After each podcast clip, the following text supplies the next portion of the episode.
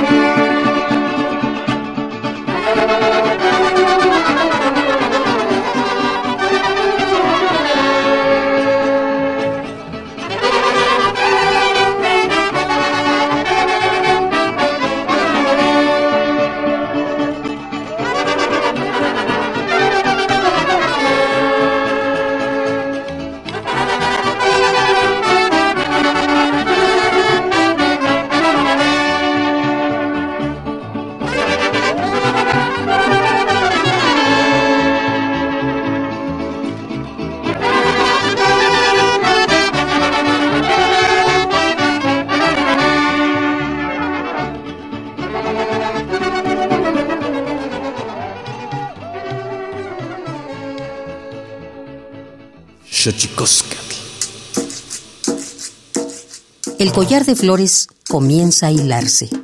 Es momento de ir a lo profundo. Radio UNAM presenta Xochicóscatl, collar de flores, con Mardonio Carballo. Hacemos revista del México profundo.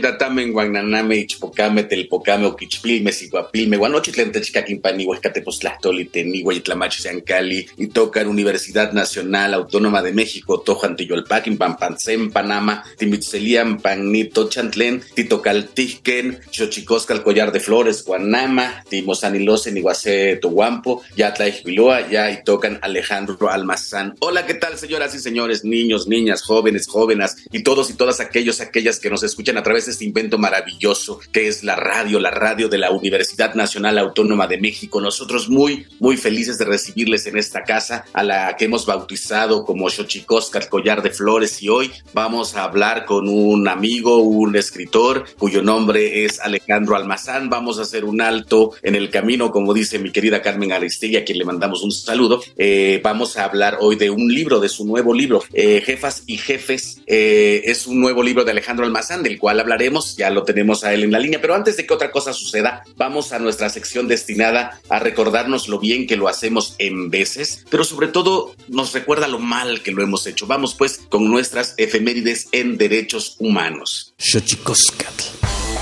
Tonalámatl o la ignota efeméride. 6 de marzo de 2001, un juez federal argentino declara inconstitucionales las leyes de amnistía de punto final y obediencia de vida, que impedía juzgar crímenes de la dictadura. 7 de marzo de 2016, la Comisión Nacional de Derechos Humanos emite la Recomendación General número 25 sobre agravios a personas defensoras de derechos humanos para contribuir a la protección de los derechos fundamentales, tanto a nivel local como internacional, ayudando a construir el sistema democrático del país.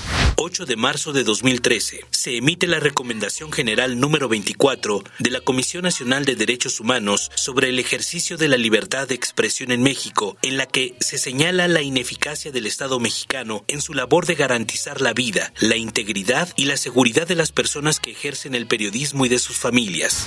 9 de marzo de 1952, fallece Alexandra Kolontaya, política rusa, feminista y defensora de los derechos de la mujer, primera mujer elegida por el Comité Central Bolchevique. 10 de marzo de 1911. En México, Emiliano Zapata decide levantarse en armas para secundar el movimiento revolucionario de Francisco y Madero. 11 de marzo de 2003. Se inaugura el Tribunal Penal Internacional en La Haya, Holanda, para acabar con la impunidad contra crímenes de guerra, de lesa humanidad y de agresión. 12 de marzo de 1930. Mahatma Gandhi inicia la marcha de la sal para rebelarse contra el monopolio británico. Gandhi es el ejemplo para la humanidad al hacer lucha no violenta. Tonalámatl o la ignota efeméride. Y como ya le decía, está con nosotros Alejandro Almazán. Él estudió en la UNAM, ganó la primera edición del premio Gabriel García Márquez en la categoría de texto en el 2013 y es tres veces Premio Nacional de Periodismo. Ha escrito dos narconovelas y seis libros de crónicas. Es uno de los escritores de las series televisivas El Chapo, en Netflix Univision en el 18 y Tijuana, Netflix 2019, donde también es productor, escribió y dirigió los podcasts Comandante Moneda 2021 y Gumaro de Dios el Caníbal en 2022 ambos basados en libros homónimos y también de su autoría. Actualmente se encuentra presentando su libro Jefas y Jefes y es a razón de este libro, ya le decía hoy, usted sabe que en este espacio radiofónico eh, siempre estamos hablando de temas con respecto de los pueblos indígenas, las lenguas indígenas, los pueblos originarios, pero vale la pena detenerse también en la reflexión de esta ciudad, de esta ciudad de México, la ciudad capital, concentradora eh, de múltiples esperanzas, pero también de múltiples fracasos, de múltiples eh, logros. Eh, es una ciudad absolutamente monstruosa a la que amamos muchísimo. Entonces, eh, queremos platicar y darle la bienvenida así a Alejandro Almazán, porque está, como ya le decía, acaba de presentar en, en la Feria del Libro del Palacio de Minería acaba de presentar su nuevo libro, Jefas y Jefes, las crisis políticas que forjaron a la Ciudad de México. Alejandro Almazán, ¿cómo estás, amigo mío? Hola, hola Mardanio, muchas gracias, la verdad te lo súper agradezco, gracias por arropar el libro, gracias a tus eh, escuchas. Y bueno, pues ojalá que se entretengan un poquito en esta plática, ¿no? Pues qué maravilla es tenerte aquí, eh, acabas de presentar este libro en la FIL de Minería, ¿cómo te fue, mi querido Almazán? Así es, pues mira, la verdad muy bien, Emiliano Ruiz Parra y Jacaranda Correa ahí este, pues fueron los presentadores. Jacaranda, bueno, pues va como diseccionando el libro y, Emiliano optó por contar un poco de mi vida, un poco de mi barrio, un poco de mis padres. Fue muy emotivo, la verdad, lo que, lo que dijo eh, Emiliano, me, me gustó mucho, ¿no? Fue, fue una gran, para mí fue una gran presentación, ¿no? De, además de que tenía ya varios años, ¿no? Que yo no andaba en esto, ¿no? Me metí a, digamos, a hacer otro tipo de cosas, podcast, series, ¿no? Y de alguna manera, pues ahora regreso al periodismo, ¿no? Y qué maravilla tenerte en el periodismo, Alejandro Almazán, porque como bien eh, dice tu currículum, has dado cuenta de muchas, eh, de muchas de las, de los sucesos históricos que han marcado los últimos tiempos eh, en nuestro país y te detienes ahora a escribir jefas y jefes, las crisis que forjaron a la Ciudad de México, Alejandro Almazán. Sí, pues ¿De qué va? Pues mira, te cuento. Eh, un poco nada más para tu auditorio. Yo la verdad es que este libro no, no es algo que yo lo haya pensado, es más bien es un libro que lo pensó el editor Enrique Calderón, el editor ahí en Grijalvo, en Random House Mondadori. Yo me negaba un poco a hacer el libro porque si bien yo cubrí mucho tiempo, digamos, el gobierno de la ciudad, digamos, sobre todo desde Cuauhtémoc a Alejandro Encinas, no tenía las otras partes de Marcelo, de, de Mancera y ahora de Claudia Sheinbaum. Entonces, de alguna manera yo decía, no, pues que este libro se me va a complicar, va a ser muy duro. Al final, platicando con mi esposa, dije, bueno, me voy a, me voy a aventar, me voy a aventurar a esto porque es un libro grande, es decir, no es un libro de, de, 5 o 10 páginas, es un libro que tiene casi 500 páginas, ¿no? 500, 50 de esas páginas son con pies de página, no hay párrafo, no hay o no hay línea que no tenga de alguna manera una referencia, ¿no? Es decir, este libro es eh, una, una investigación hemerográfica, ¿no? De distintos eventos que han pasado durante estos 25 años en la Ciudad de México, donde la izquierda entre comillas, ha gobernado. Pongo, pongo entre comillas de izquierda porque, bueno, Mancera, pues no, no era de izquierda y Marcelo, pues un poco más neoliberal, ¿no? Pero eh, me puse a hacer esa, ese rastreo hemerográfico y conforme iba buscando, pues yo dije, bueno, creo que me hace falta hablar con los protagonistas, ¿no? De esas crisis. Entonces busqué a Cuauhtémoc Cárdenas, busqué a Rosario Robles cuando todavía ya estaba en la cárcel, a López Obrador no, porque bueno, pues por obvias razones no tiene tiempo, a Alejandro Encinas, a Marcelo Ebrard, a Mancera y Claudia Sheinbaum, bueno, la doctora no, no, no quiso tampoco, ¿no? Pero también traigo a René Bejarano, Armando Quintero, Inti Muñoz, ¿no? Bernardo Batis, otros otros personajes que pues también han tenido que ver con estas crisis, ¿no? Y de alguna manera voy, pues cronológicamente, voy primero ahí con el ingeniero Cárdenas, y para empezar es cómo nosotros los de los chilangos empezamos a elegir a nuestro jefe de gobierno, porque nosotros no lo elegíamos, ponían a un regente, el presidente ponía a un administrador de la ciudad, pero a raíz de la reforma electoral que hace Cedillo, que pacta con primero con Porfirio Muñoz Ledo y luego con López Obrador y Felipe Calderón, hacen esta reforma electoral y es como modifican el artículo 122 de aquí de, de, de, la Constitución, donde se puede ya elegir un jefe de gobierno en la ciudad. Entonces, bueno, a partir de ahí eh, gana Cuauhtémoc Cárdenas, tú te acordarás que fue toda una fiesta porque, bueno, la izquierda por fin llegaba a la ciudad después de todos estos sexenios priistas que habíamos tenido, ¿no? Y, llega Cárdenas y yo creo que la inexperiencia y su y su idea de ser candidato presidencial hacen que no sea la mejor administración de Cuauhtémoc Cárdenas, ¿no? Empezó con muchos errores, sobre todo en el sector de seguridad pública, eh, nombrando a, policías o a, un procurador que estaba relacionado con el cártel de los Arellano Félix, o policías que estaban dentro de lo que se llamó la hermandad, ¿no? O que se llama la hermandad policial, ¿no? Entonces creo que ahí eh, bueno, pues voy dando cuenta de, de Cuauhtémoc, ¿no? Eh, van saliendo voces de ahí, un poco como como una reflexión de pros y contras, ¿no? De la, de la administración de Cárdenas. Luego pasamos con Rosario. Rosario, tú te acordarás también y seguramente alguien de tu auditorio se acordará que fue pues como la jefa de gobierno mediática, más mediática que hemos tenido, ¿no? De alguna manera fue, pues fue buena. Y ya en la entrevista ella me va contando eh, situaciones que tuvo que hacer dentro del gobierno. Ella habla de que sí, sí cometió actos de corrupción, pero los cometió para beneficiar las campañas tanto de Pautemo Cárdenas, que iba para la presidencia en el 2000, como la de jefe de gobierno de López Obrador, ¿no?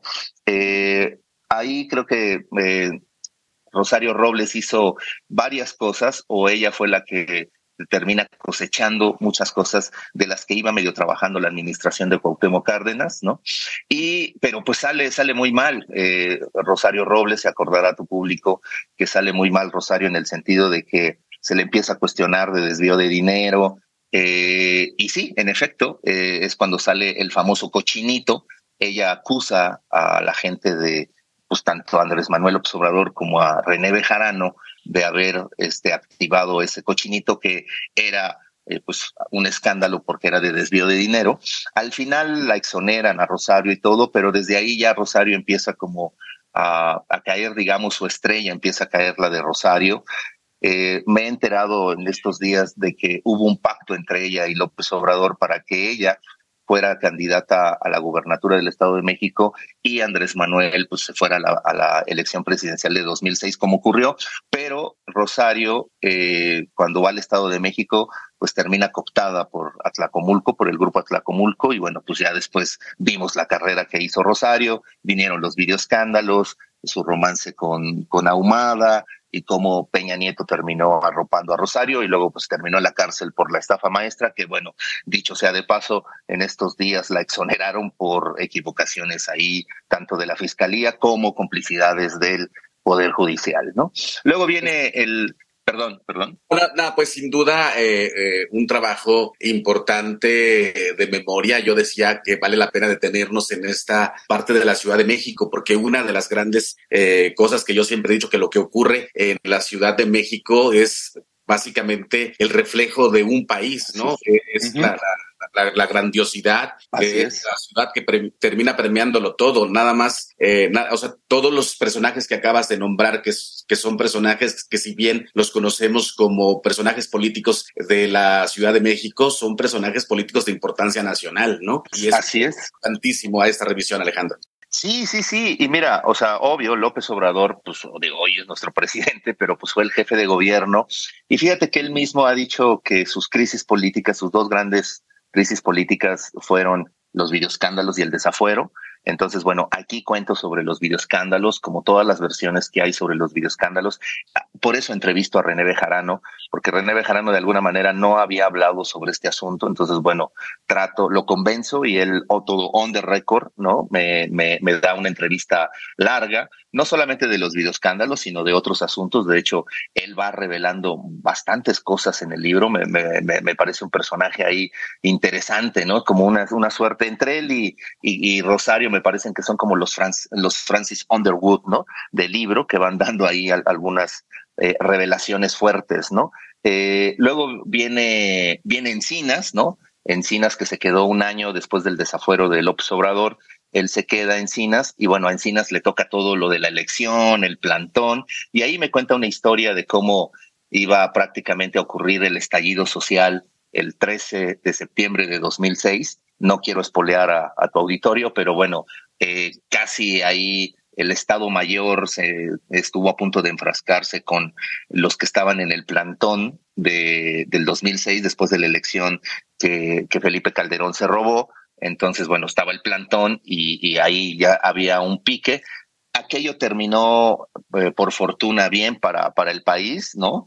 Eh, tanto que, bueno, eh, es, es, eso termina en un desenlace con el grito del 15 de septiembre, en donde Encinas termina dándolo en, en el ayuntamiento junto con Carlos Albascal, que entonces era el secretario de Gobernación, y Vicente Fox se va a, Guanajuato, ¿no? Eh, ahí hay unas negociaciones políticas que va contando Encinas y cómo participa López Obrador, etc.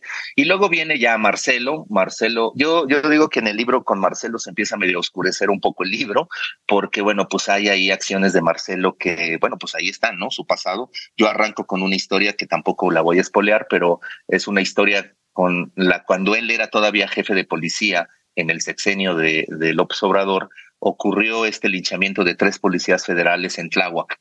Eh, esta historia siempre ha estado ahí como persiguiendo a Marcelo.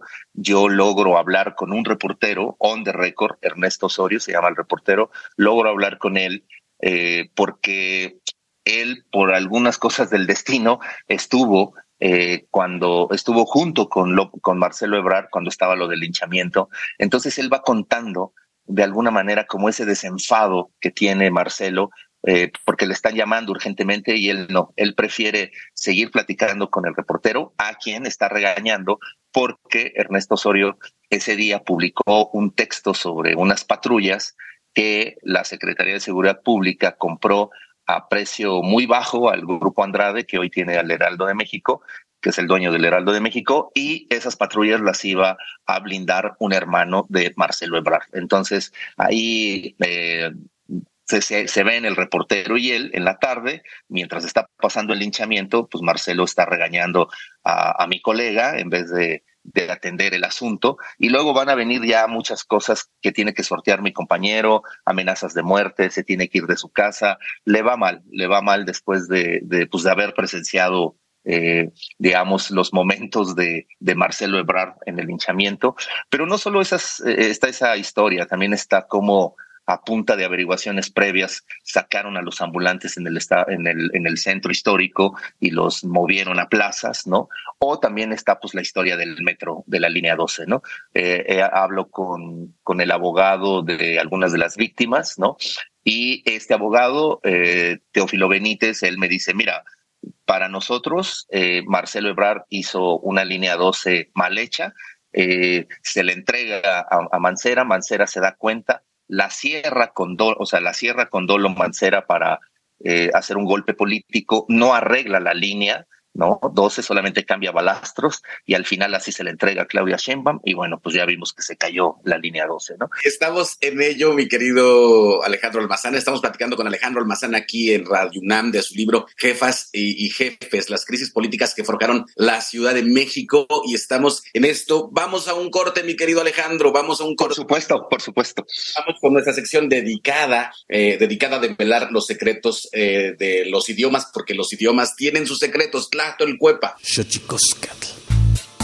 el Instituto Nacional de Lenguas Indígenas presenta Tlactolcuepa o la palabra de la semana.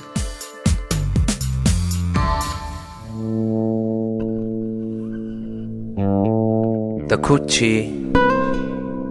Es una expresión mazateca que se utiliza para mostrar honra o alabanza hacia otra persona. Se traduce como gracias y es un sustantivo que proviene de la familia lingüística otomangue y pertenece a la variante lingüística mazateca del noreste.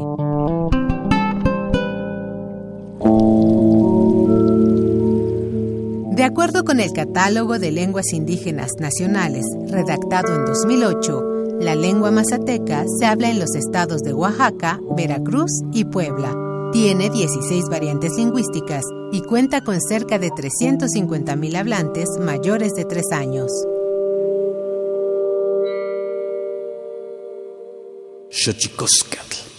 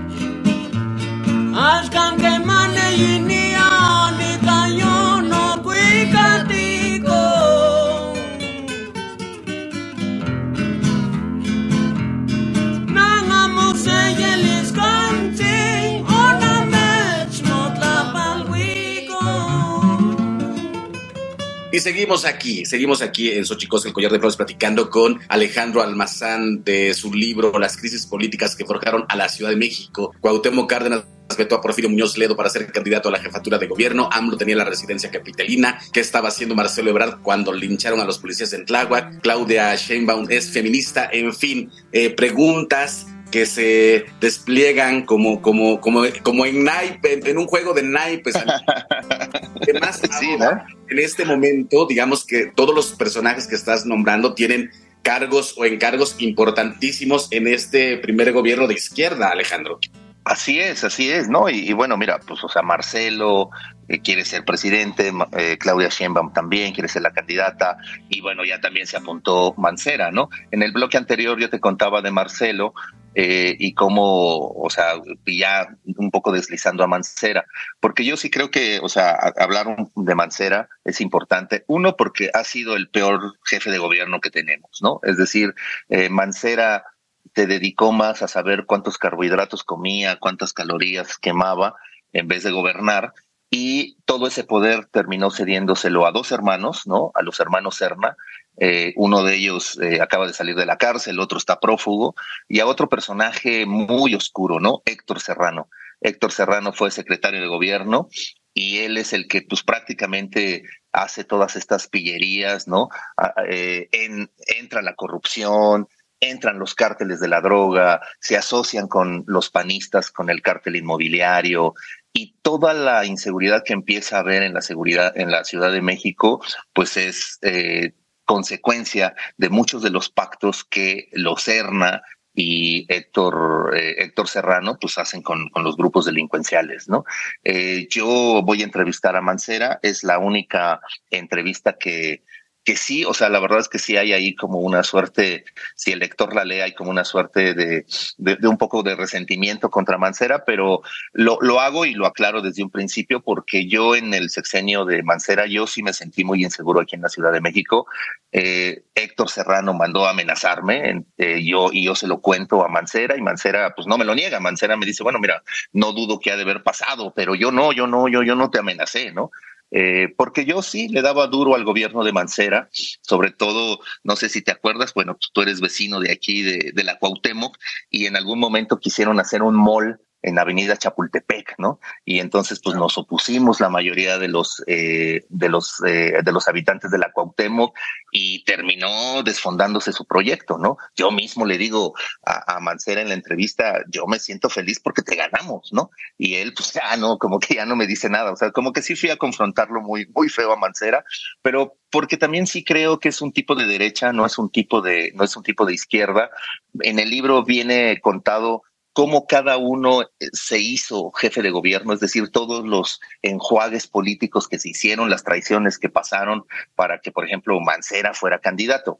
Eh, hay que recordarle a tu público que eh, mm, eh, Ebrard quería que el candidato fuera Mario Delgado, pero Mario Delgado no tiene ninguna gracia, entonces no prendió y el plan B fue Alejandra Barrales. El problema de Alejandro Barrales es que pacta a espaldas de, Marcelo, pacta con los chuchos, con Nueva Izquierda, y Marcelo pues termina quitándole el apoyo y voltean a ver a Miguel Ángel Mancera que para entonces estaba haciendo pues él también su, su, su, luchita por ser candidato y él yo sí creo que fue un montaje eh, él fue a rescatar a unos secuestrados ahí en una joyería por la delegación Gustavo Amadero y desde ahí Televisa empezó a inflarlo y decían que, que la ciudad tenía un ángel, ¿no? Y fue como, bueno, finalmente Miguel Ángel Mancera termina siendo candidato, además de que René Bejarano me cuenta que en ese momento la gente, bueno, según en las encuestas, querían algo más parecido a Marcelo en vez de algo más rijoso que el, obradorismo, que, que, el obrador, ¿no? Y por eso, pues decidieron que Mancera, pues que medio cumplía ese, ese papel, pero bueno, pues le salió el tiro por la culata. ¿Por qué? Pues porque Mancera termina traicionando a Marcelo eh, hay que recordarle a tu público que eh, Peña Nieto cuando llega al gobierno, luego, luego le pone la mosquita en el oído a, Mancera de que tú puedes ser presidente, Mancera se la cree, empieza con, traiciones, sobre todo contra Marcelo, y en esa traición eh, Mancera y Héctor Serrano le cuentan a Peña Nieto que, que Marcelo es el artífice de este gran reportaje que hicieron colegas Daniel Izárraga, Rafael eh, Cabrera y Irving Huerta, ¿no? De la Casa Blanca, ¿no? O sea, le mienten, le dicen que, que fue Marcelo el que filtró todo. Digo, yo conozco a los reporteros y sé que, que no es por ahí, que no vino por ahí la, la historia de la Casa Blanca. Y eso lleva a una persecución a Marcelo Ebrard, tanto que un día, y lo cuento, está aquí en, en la Plaza Río de Janeiro con con la ambulante, con una, con una líder ah, de ambulantes, ¿no? Y de pronto llega el Estado Mayor, llegan camionetas del Estado Mayor para decirle a, a, Marcelo que lo está esperando Peña Nieto en Los Pinos. Marcelo se levanta rápidamente y le dice, no, no, no, ya hablé con Miguel Ángel, esta noche me voy a París. Yo supongo que, claro, yo supongo que ese Miguel Ángel era Miguel Ángel Osorio, no era Miguel Ángel Mancera y esa noche, en efecto, el primero de mayo o un o dos de mayo, no recuerdo, se va Marcelo en la noche a París y se va durante tres años, ¿no? No regresa, pues porque lo quieren meter a la cárcel, ¿no? Yo creo que si ese día Marcelo acompaña a los del Estado Mayor a Los Pinos, pues seguramente ahí lo hubieran arrestado, ¿no? Y otra historia hubiera sido, ¿no? Pero bueno, Mancera es ese, es ese personaje oscuro. Yo a veces digo, qué bueno que está en la oposición porque ahí debería de estar, ¿no? Es decir, cumple todos los, los parámetros de la oposición, ¿no? Y, luego, pues le deja una ciudad prácticamente, o sea, muy podrida, muy en ruinas a, a Sheinbaum. Sheinbaum trata de hacer lo que puede, pero supongo, pero bueno, a Sheinbaum le ocurren tres cosas que creo que no estaban en sus planes: el feminismo, ¿no? Que no, que no lo entiende, eh, la pandemia, que más o menos la sortea, comete errores como haber entregado el medicamento esta de la ivermectina, ¿no? Y luego viene lo del metro, el metro como concepto, ¿no? Porque no solamente la línea 12, sino más bien el, el, metro, ¿no? En general, todo lo que hemos estado viendo últimamente, ¿no? Y ahí va, ahí va Claudia Sheinbaum de alguna manera medio sorteando, sorteando las cosas, no sé qué vaya a pasar, si ella va a ser la candidata finalmente o no, porque la Ciudad de México, pues es un polvorín, tú lo sabes, Marronio, ¿no? Y todos los días pasa algo en esta ciudad, ¿no? Y todo, y eso es un desgaste, evidentemente, para Claudia Sheinbaum, ¿no? Así que bueno, no, pero están esos personajes, ahí están, están más vivos que nunca, muy vigentes, y yo creo que el lector podría asomarse a jefas y jefas jefes, jefas y jefes para ver también un poco de dónde viene cada uno, ¿no? O sea, porque también no solamente son sus gobiernos, sino también los perfilo a ellos, ¿no? Voy contando de dónde vienen. Por ejemplo, Marcelo viene de este grupo de los toficos, que estaba liderado por Carlos Salinas de Gortari, donde estaba Manuel Camacho Solís, de la UNAM y les decían los toficos porque había un dulce en, aquellos años, los sesentas, unos chiclosos que se llamaban los toficos y el y el eslogan era mmm, qué ricos, ¿no? Entonces, y como era pura gente rica, pues por eso les pusieron los toficos, ¿no? Y bueno, también, eh, o Claudia Sheinbaum, ¿no? ¿De dónde viene? Desde el movimiento estudiantil, ¿no? De, del, del CEU, aquel primer CEU, ¿no? Con Ordorica, con su ex esposo Carlos Simas, ¿no?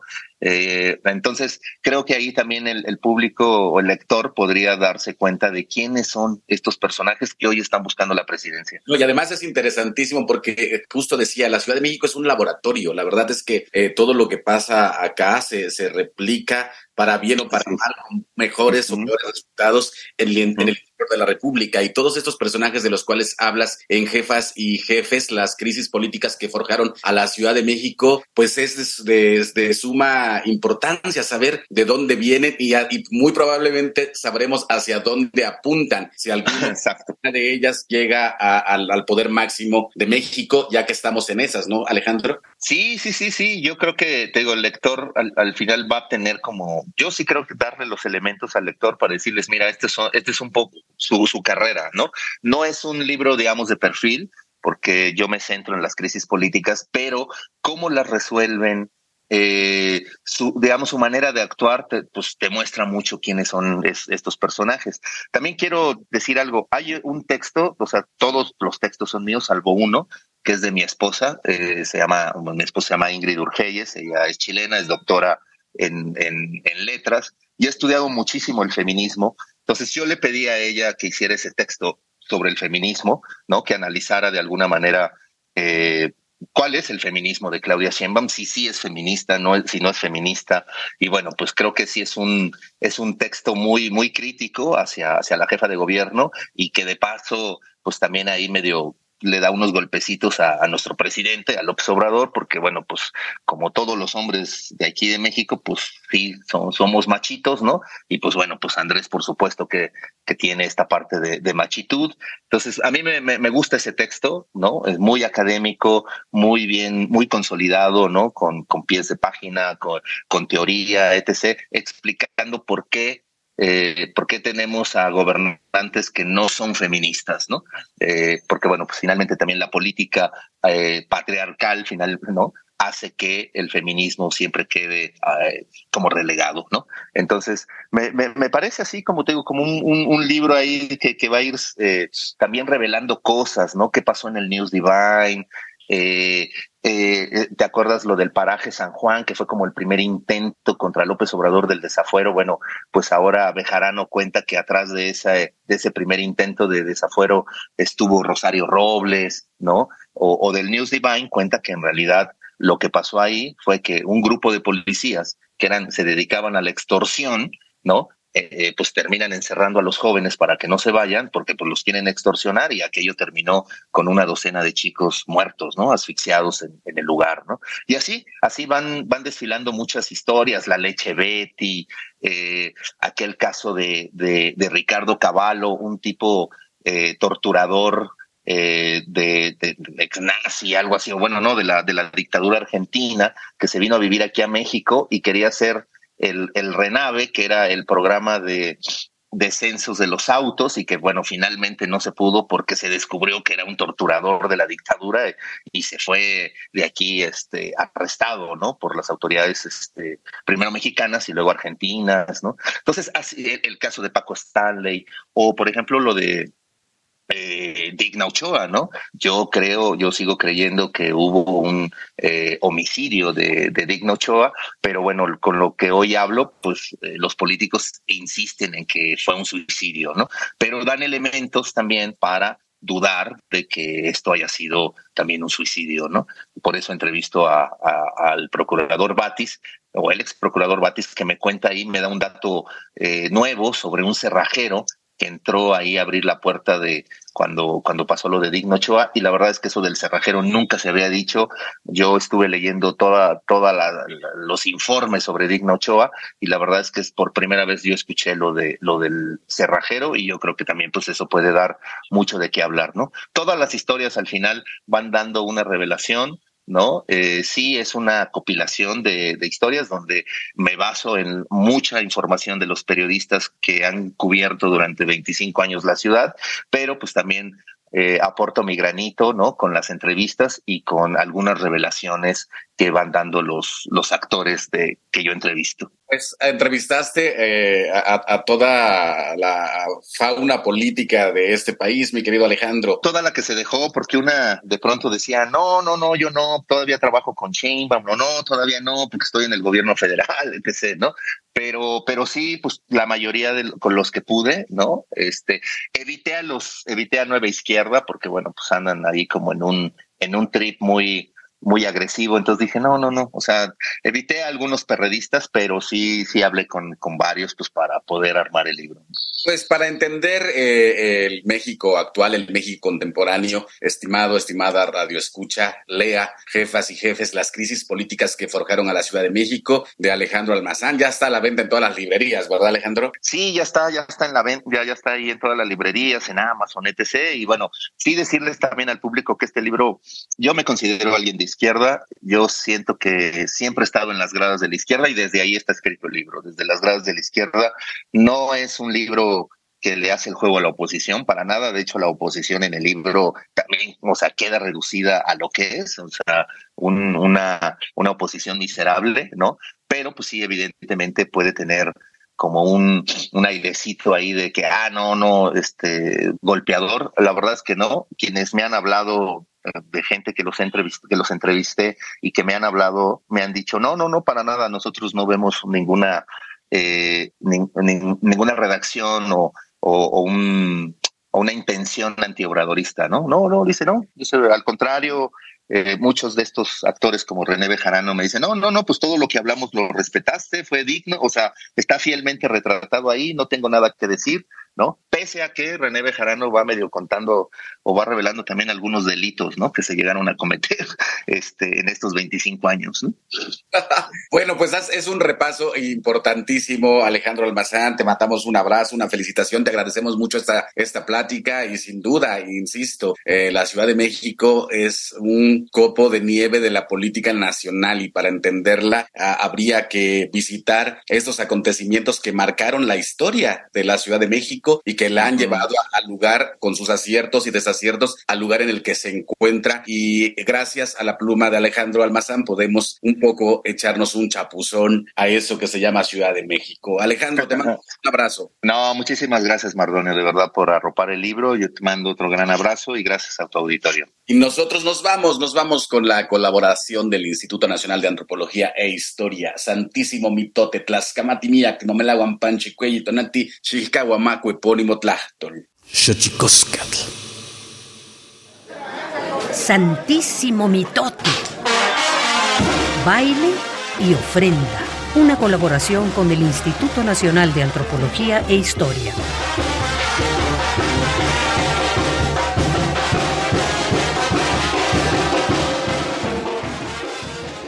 Buenos días. Desde la fonoteca de Lina les saluda Benjamín Muratalla. Les daré algunos datos sobre las piezas que escuchamos el día de hoy. Al principio del programa escuchamos Danza de Cúrpites. Es un abajeño interpretada por la orquesta de Aranza, integrada por Nicolás Rodríguez en la trompeta, Juan Villanueva, saxofón alto, Ignacio Melchor, saxofón tenor, Abel Jiménez, trompeta, Antonio Macías, trompeta, Epitacio Equiwa, vihuela de cinco cuerdas y contrabajo de cuatro cuerdas. La investigación y grabación corrieron a cargo de Arturo Chamorro, realizada el 8 de enero de 1981. Se encuentra incluida en el disco Abajeños y Sones de la Fiesta Purépecha.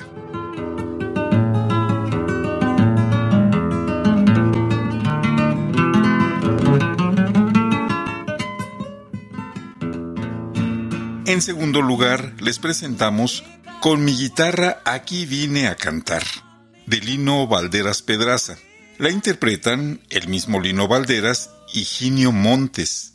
La investigación y grabación estuvieron a cargo de José Raúl Helmer en 1962. Está incluida en el disco Insochitl Incuicat, cantos de la tradición náhuatl de Morelos y Guerrero.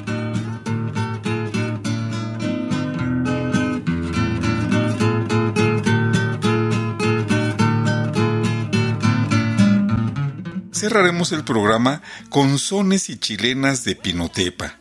Interpreta la orquesta Los Haces de Huaspaltepec. Es una investigación y grabación de Margarita Dalton, Irene Vázquez Valle y Felipe Flores Orantes, realizada en 1996. Se encuentra en el disco Festival Costeño de la Danza.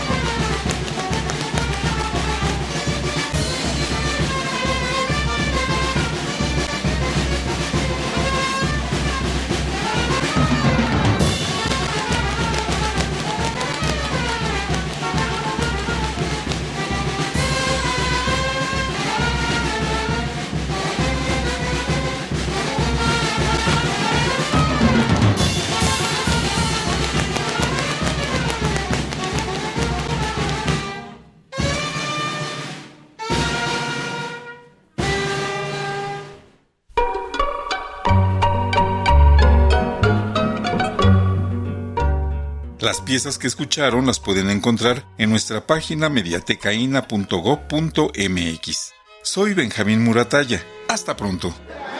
Santísimo Mitote. Baile y ofrenda. Una colaboración con el Instituto Nacional de Antropología e Historia.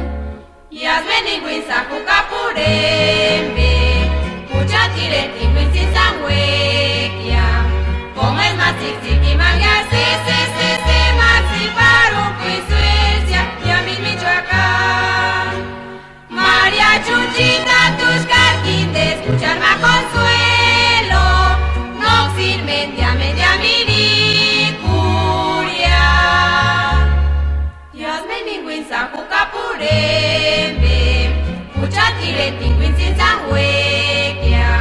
Como es Matrix, Siki, Mangar, CCCC, Maxi, Paruco y Suecia, y a mí Michoacán.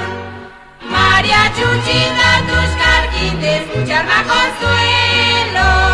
No sin mendia, mendia, mi vicuria. Días, Meningüin, Sacuca, Purembe, Cuchatire, Tinguin,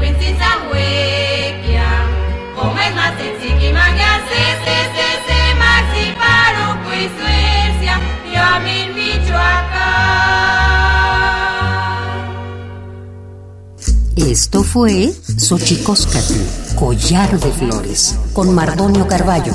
Hacemos revista del México Profundo. Una producción de Radio UNAM. Experiencia sonora.